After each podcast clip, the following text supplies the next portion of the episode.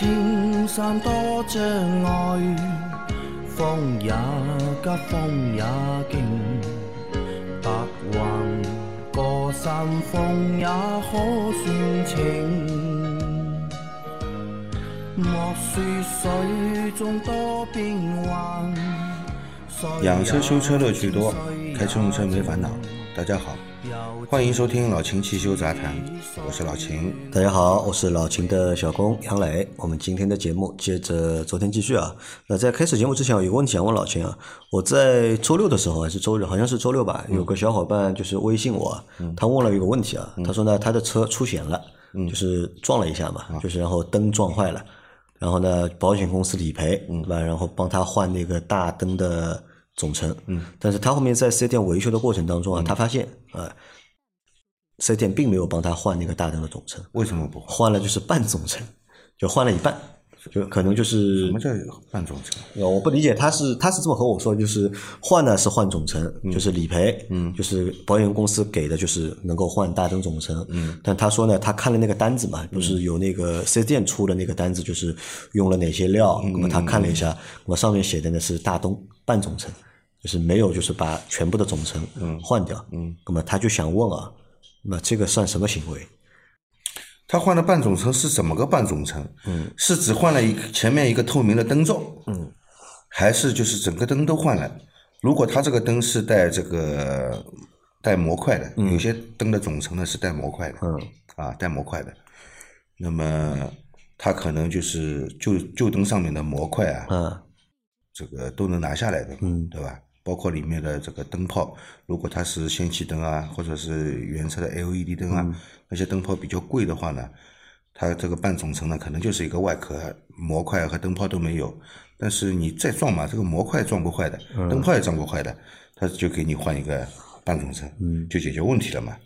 那保险公司来定损呢，他就看他定的是什么价钱。啊，一万多吧，他说。一万多啊。一万多应该是总成啊，不可能是半总成啊。而且他去问了嘛，他就是拿这个半总成啊，他去其他的四 S 店，就是同品牌的其他四 S 店问了一下，那个人家四 S 店报呢，这套东西呢，大概就三千多块钱啊。那么他觉得当中不是就是有差价存在？差价对啊。那么他问我这个算什么情况？这个算欺诈吧？嗯，这个肯定算欺诈，算欺诈，肯定算欺诈，啊，如果你实锤的话呢，嗯，找四 S 店，嗯。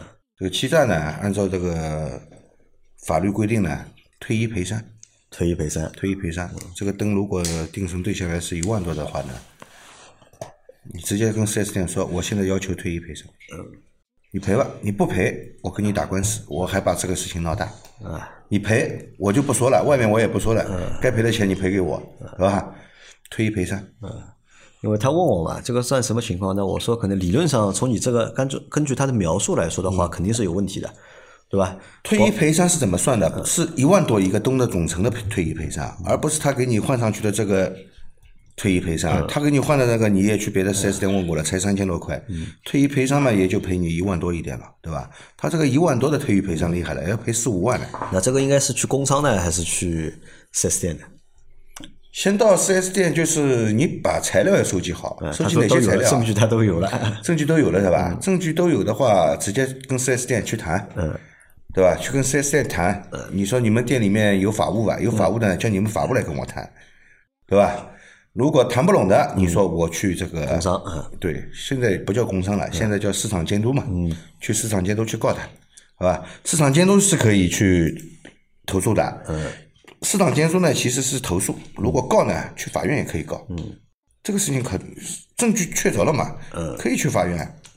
啊，好的啊，那我们来回答问题啊。第一个问题是，大师们好，一六年的日产新阳光减震突然变硬啊，不漏油，想请教更换减速器，呃，减震器啊，小修理店可以换吗？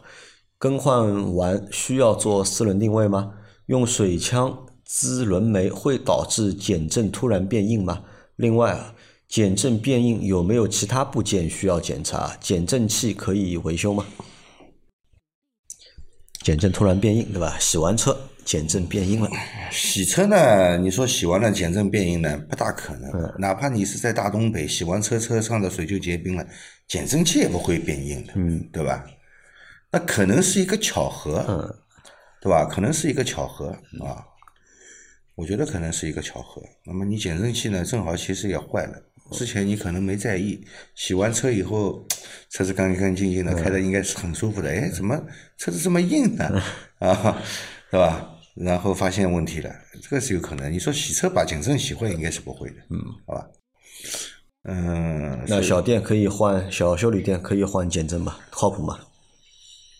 嗯，小修理店是否可以换减震靠谱吗？就看你这个修理店的这个水平了，水平了。啊。不在于店的大小，在于这个师傅的水平。无所谓，师傅的技术很重要。嗯，好吧。为什么有很多人去四 S 店呢？还是相信他们的专业技术嘛？认为四 S 店更专业嘛？对。所以有很多人还是选择去四 S 店。谁又不知道四 S 店维修价格高呢？嗯，对吧？这肯定的。四 S 店维修同样的一个更换一个配件维修的话，肯定比社会修理厂价格要高，工时费也贵，对吧？材料费也贵。对。所以为什么还是有这么多人去呢？他不愿意冒风险，嗯，他觉得四 S 店修我这个车型是最专业的，嗯，我我愿意花这个钱去享受更专业的服务，就是这样，对吧？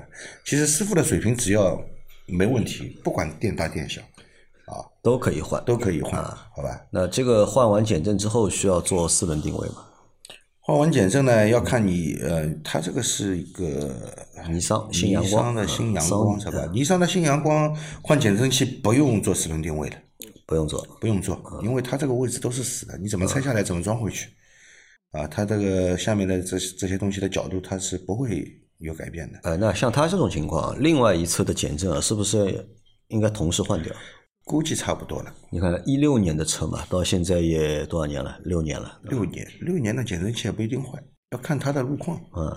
啊，如果平时在市区里面行驶，这个路面条件也是比较好的，其实六年。还有一句是要看它跑过多少公里数嘛。嗯。对吧？六年，如果你已经跑了十几万公里，那也差不多。就两边一起换掉。啊，如果要换的话，建议换两边。建议我们换两边同时换。建议换两边，因为。你一边即便没有坏，嗯，跟新的这个减震筒的阻尼力肯定不一样，不一样啊，会造成你车辆在行驶的时候啊，左右啊，它不平衡，嗯，啊，其实对安全是有一定的影响，有影响对吧？对的。好的啊，他然后想问啊，减震器可以修吗？还有就是减震变硬啊，有没有其他的部件需要检查？减震器呢，我跟你说，一般是修不了的，啊，吧？还是老老实实换吧。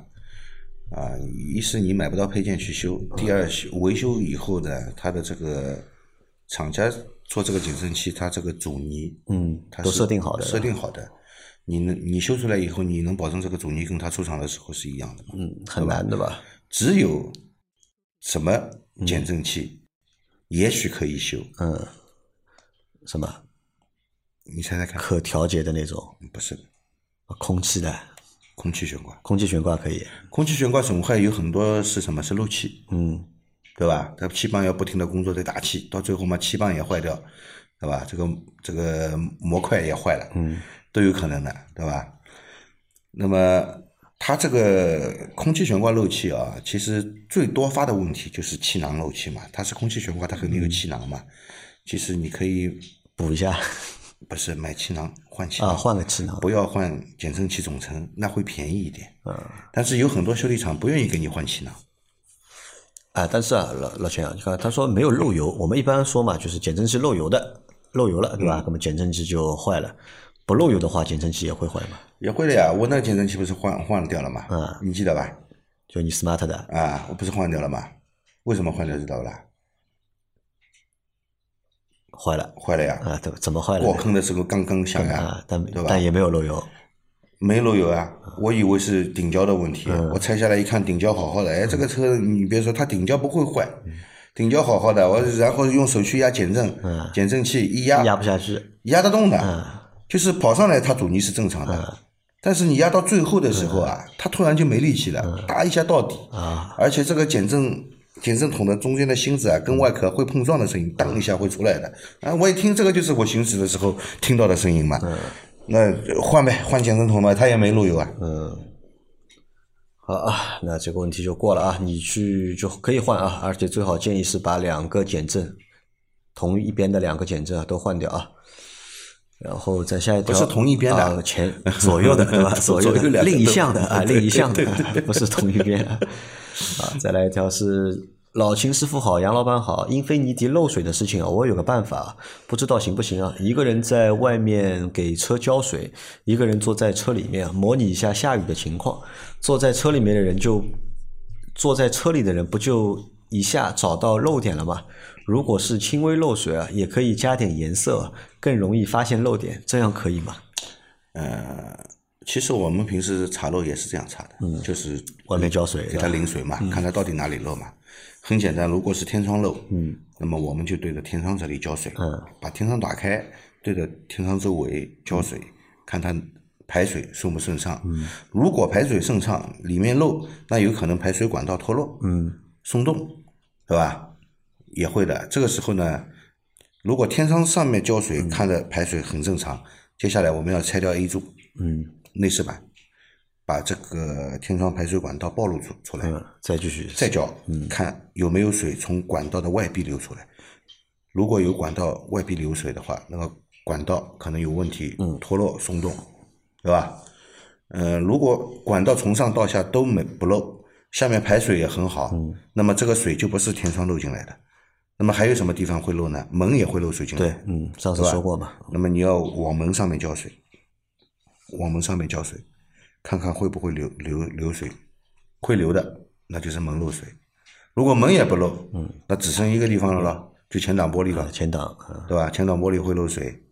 还有什么呢？它这个英菲尼迪呢，它有四个排水口，它 A 柱有，它 D 柱也有，啊，后面也有，啊，后面也有，所以你所有的排水管道都要检查，啊，都要检查。天窗它是有四前后都有排水管道，一共四个四根排水管道。你后面浇水，它是从后翼子板这里下面流出来的，好吧？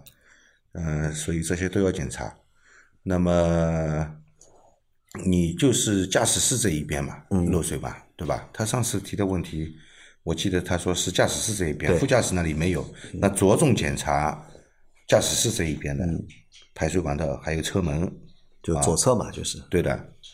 那么它这个是英菲尼迪，嗯，那么帕萨特还有一个问题嘞，帕萨特我跟你说哪都不漏，呃，它哪里漏知道吧天窗的吧是，不是天天，你查好了，天窗不漏。嗯。帕萨特其实这个天窗排水管道时间长了呢，它会老化收缩，容易脱落的，啊，嗯，天窗如果不漏，门也不漏，玻璃也不漏，这感觉就像玻璃，嗯因为防火墙这里是的，但其实不是玻璃，是它那个电脑版的盒子，啊，是它那个电脑版的盒子，不是纽帕啊，就是以前的那个领域有这个毛病的。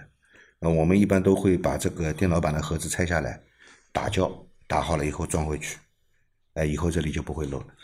我记得以前好像老的朗逸，嗯天窗是漏水的，对吧？是个通病好像，哎呀，我跟你说，有天窗的车，天窗漏水都是通病，都是通不是某一个车型。哎，反正你不经常去清理它的话呢，早晚一天要堵的。嗯好的啊，我们再来下一条。三位老板啊，最近听我们的地方台的交通广播啊，有听众说比亚迪的 DMI 车子在高速上突然失速，然后说 4S 店检查说是小电小电瓶没电导致啊，后来什么专业汽修从业者分析啊，也说是低压部分出现故障后，电脑控制车辆自动降速啊。那么问题来了，难道这个 DMI 车型的小电瓶不是发电机皮带来进行充电的吗？如果有发电机的情况下，那不应该是车辆进行呃车辆行驶过程中小电瓶是不起作用，而是发电机在供电吗？所以说啊，这个问题其实，唉对这个听友啊，我觉得他也蛮蛮蛮喜欢动脑筋的，呃，去研究一下汽车的一个工作的一个方式和原理，对吧？按理来说呢，你发动机在启动的、在运转的情况下，它一定会带着带着发电机在工作，对，对吧？嗯那么，即便你电瓶有问题，它还是能够维持一个正常的工作电压，对吧？还是能够维持的。那么，除非你发电机本身有问题。发电机本身有问题。啊，发电机本身有问题呢，它发发电量不不够啊，嗯或者它不发电了，那你就耗电瓶里面的电，嗯，电瓶里面的电耗完了，那就 over 了，嗯，对吧？那就结束了嘛。那老兄，问你啊，车辆在行驶的过程中啊，这个小电瓶到底起作用吗？起作用，起哪些作用？起呃哪些作用啊？你车上一些供电器还是由小电瓶来供电的？呃不是的，不是，啊。只要车子发起来，因为发电机后面它有一个电枢嘛，嗯，啊，它电枢就是给电瓶供电，它发出来的所有的电会供到电瓶里面，嗯，然后再再由电瓶供出来，供出来，但是它不是说供进电瓶再供出来，嗯，它是并联的嘛，嗯，它是并联的嘛，一边给用电器，一边给小电瓶充电。呃，一一一一边给电瓶充电，一边给用电器供电，嗯，对吧？那么如果就是用电器负载大，它发电机因为它是也是有功率的嘛，超过它的一个发电量量的话呢，大功率输出的时候，电瓶里面会往外放电，嗯，会往外放电，但是这种机会不多，嗯，因为整个车子的它一个用电量，厂家都设计好的，而且这这些都是冗余设计，嗯，它会有一定的余量给它，所以你这个发电机，哪怕你车上所有的用电器都在工作，嗯，这个发电机它的功率还是足够支持这些所有的用电器同时工作的，是可以的，没问题的啊。那么，当我们车上没有这么多用电多用电器在工作的时候呢，它这个呃发电机啊，它会调整它的发电量，就少发一点电出来。我不要那么多嘛，因为你持续的一个在拼命发电的话，你用不了那么多电，全部对着电瓶充，电瓶要过充，电瓶也要坏的，对吧？它会根据你实际的用电量，它会调整的啊。所以我们这个发电机里面有一个装置叫什么叫调节器，调节器是调节什么？调节磁场供电。磁场大，发电量就大；磁场小，发电量就小。就是其实很简单，就是这么来控制的啊。哎，杨柳，我问你啊，我们车上用的都是十二伏的小车啊，嗯，用的十二伏的直流电是吧？嗯是不是？对啊，你知道我们车车子的发电机它是什么发电机吗？什么不知道？我们车上用直流电嘛，嗯，那它是直流发电机还是交流发电机？交流的，哎，为什么是交流的？我我要用的电是直流的，我你为什么给我配一个交流发电机？不知道什么原因。啊，我跟你说，最早的时候车上配的都是直流发电机，因为它要用直流电嘛，我肯定用直流发电机嘛，发出来的电就直接利用。但是直流发电机有个致命的缺点，它功率做不大功率做不大啊，啊，因为车上这个发电机的体积是受限制的嘛，你不可能无限做大发电机，对吧？所以它功率不够。那么随着车子一直在发展，车上的各种各样用电器都上来了，那它供电会不够，那所以它要用交流发电机。那么交流发电机呢，它其实是通过这个，你其实去把这个发电机拆开来看，它里面是有有这个二极管的，一般都是用八个，少的用六个，至少是六个啊，一般都是用八个，一般都是用八个。它其实是用二极管搭了桥，对这个交流电进行减波，因为交流电就是正到负，负到正嘛，它是波形的嘛，对吧？如果拿把剪刀把中间，你想象一下，拿把剪刀把这个波从中间剪断，它正极流向负极，负极流向正极，它是不是流不过去了嘛？嗯，那就只能正极还是正极，负极还是负极，这叫减波，这就变成了直流电啊，其实是交流发电机。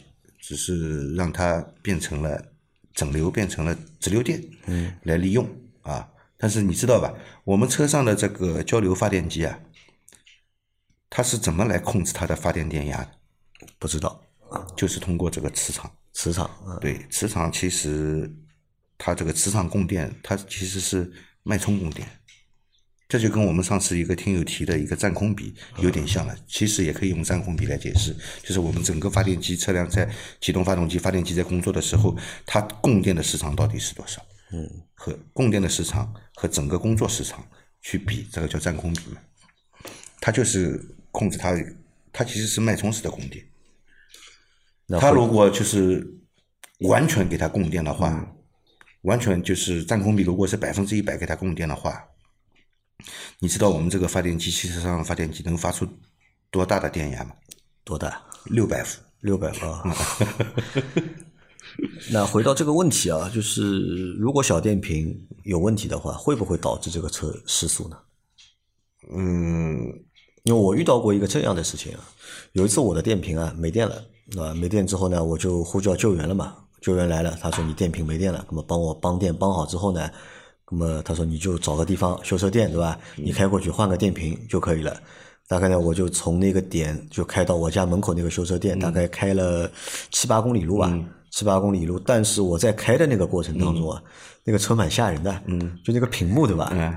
嗯，就忽明忽啊暗，不稳定的啊忽明忽暗，然后仪表上的灯仪表灯啊，一会儿这个亮了，一会儿那个亮了，哎一会儿这个亮了，到最后全部都亮了，对吧？这个倒没有，反正它就是一直忽明忽暗，一会儿嘛 ABS 灯亮了，一会儿嘛这个灯亮了，哎对吧？因为电压不够啊，对，所以然后再开到那个家门口那个修车店，直接换了一个电瓶，嗯啊，然后就 OK 了。那如果你看，如果那个小电瓶，那么在坏了的情况下面，你在开的过程当中啊，这个其其实就电压不不够嘛。那如果电压不够，嗯像你说的这种情况呢，比较少，因为电瓶一般损坏的话呢，它就是不存电，嗯。存不住，就是我熄火了以后再发发不起来。了，嗯。对吧？它存不住电，或者是就是我熄火马上发能发起来，但是过几个小时再去发，哎，发发不起来了，那说明这个电电瓶存电存不存不住嘛，它里面自己会把电耗掉，而且充放电的性能也降低，对吧？因为电瓶我们汽车上用的铅酸系电池嘛，它就是把铅板这个电极啊，它是铅的，浸泡在这个稀硫酸溶液里面，通过这个反应啊，通过反应它就变成电。那充电的时候呢，其实是这个怎么呢说呢？是置换还原，它是一个置换反应，也是还原反应，对吧？就是这样充电放电，它时间长了以后呢，特别是电瓶亏电以后啊，它的极板会硫化，硫化了以后呢，造成不可逆反应，就我要再再逆变反应回去，反应不回去了，那电瓶就坏了嘛，对吧？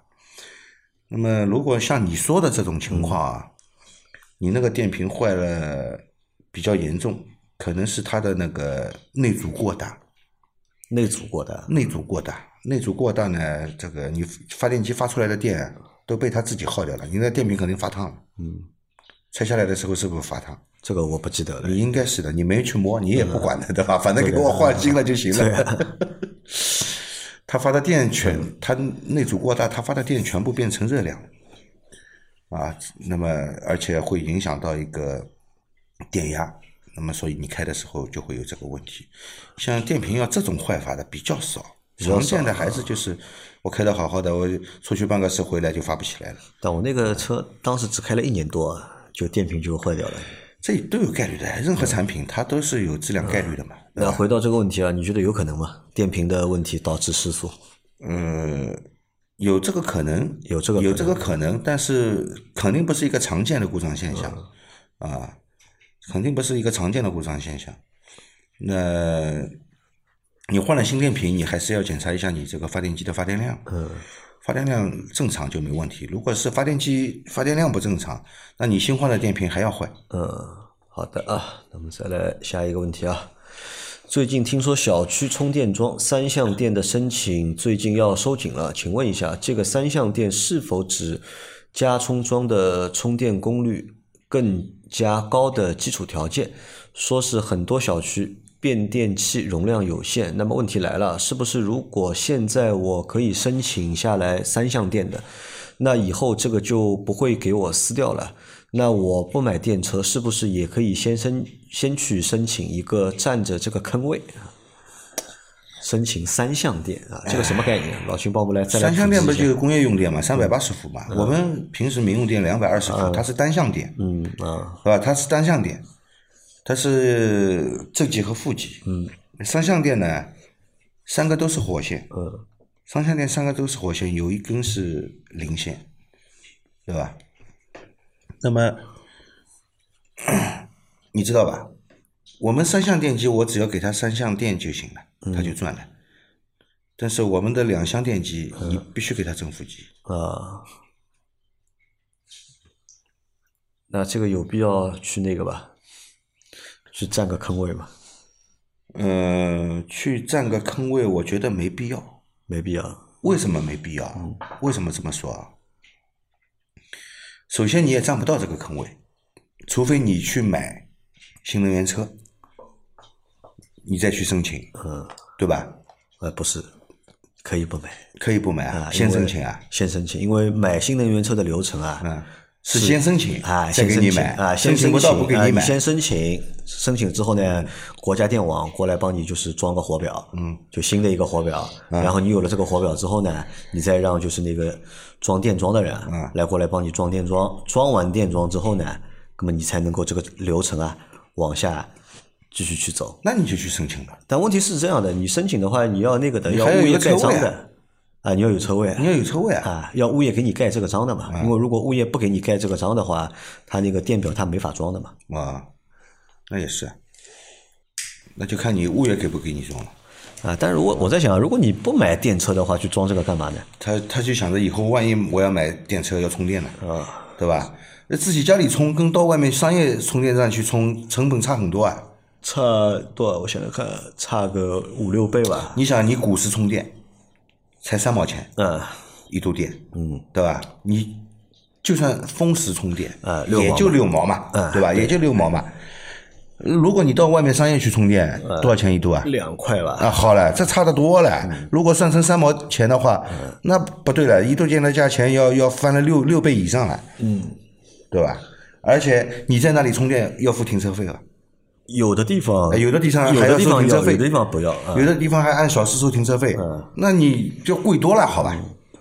这个看的有地方是不用的嘛，但是现在是国家有规定的啊，就是国家有规定，就是小区啊，嗯，就社区啊，就是有条件的社区啊，一定要保证这个就是充电的这个就是配比的嘛，那问题来了，啊，如有果大家都条件的有条件的，有什么条件？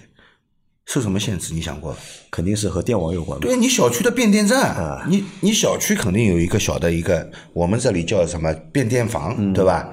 它不不叫变电站，因为它规模没那么大，它就一个变电房，要供整个小区供电，对吧？这个变电房的它的那个负载的功率是有限的呀。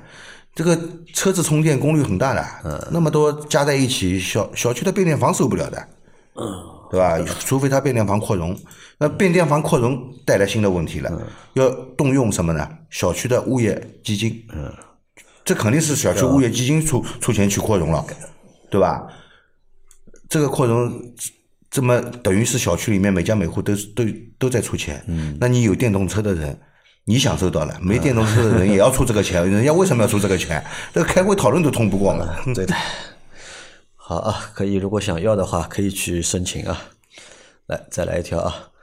各位大神好，铁粉第一次留言啊，刚补好漆的车停路边，不知道被谁剐蹭了，还好没露底漆，去修理店帮我抛光了一下，后杠塑料不打算处理了，可是后翼子板凹了一块，师傅说不是原厂漆，没办法吸出来啊，只能重新喷漆。请问有什么办法可以处理吗？最好我自己能够处理啊，不想麻烦别人啊。祝节目越来越好，三位越来越帅啊，生意越来越好好，我们越来越帅啊！刚补好的漆对吧？又被剐蹭了对吧？运气不太好。嗯，那我看了啊，照片啊，这个其实碰的还是蛮严重的。你说这个无痕修复，他说不是原厂漆没办法修复的，这个不讲理的。啊，这个扯淡对吧？啊，无痕修复，不管你是不是原厂漆，它都能修复的，好吧？他只是不想给你修，为什么呢？为什么呢？我也看到了你这个照片，这的确是不能无痕，这个无痕修修复啊，为什么啊？他你看一下照片你就知道了，这个位置尴尬对吧？不是位置尴尬，这已经蛮严重了。这个无痕修复的话蛮难的，修就算修复出来呢，也很难看，不是无痕，好吧？所以到时候他给你修好了，收钱好还是不收钱好，对吧？他肯定叫你重新做油漆，啊，是不是原厂油漆只是他找了一个借口，对吧？呃，我觉得你还是去做一下油漆吧，虽然刚刚做好嘛，嗯，对吧？这个又碰坏了也没办法，对吧？就还是去再做一下。还是去做一下吧，油漆。好的啊，来再来一个问题啊，杨老板、秦师傅、阿 Q 三位好，请教一个沪牌继承的问题啊。我和父亲都是沪牌的车，现在我的车是我老婆在开，我开的父亲的车。现在我父亲已经七十多了，想问一下他的车和车牌怎么处理合适？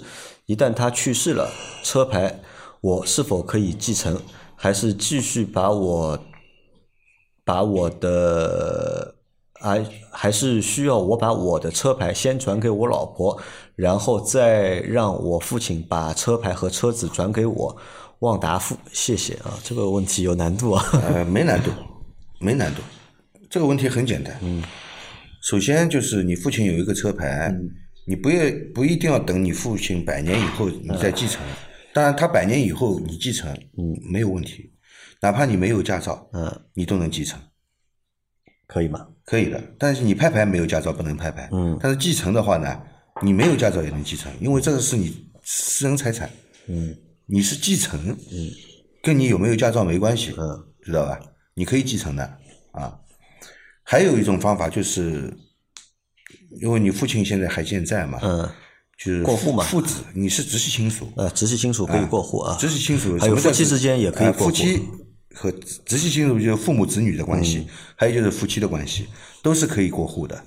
那么你现在名下已经有一个车牌了，你父亲这辆车牌能不能过户给你呢？还可以的，一样可以过户，可以过户的。所以不管你父亲在世还是百年以后，这块车牌仍然是可以换成你的名字的，没问题。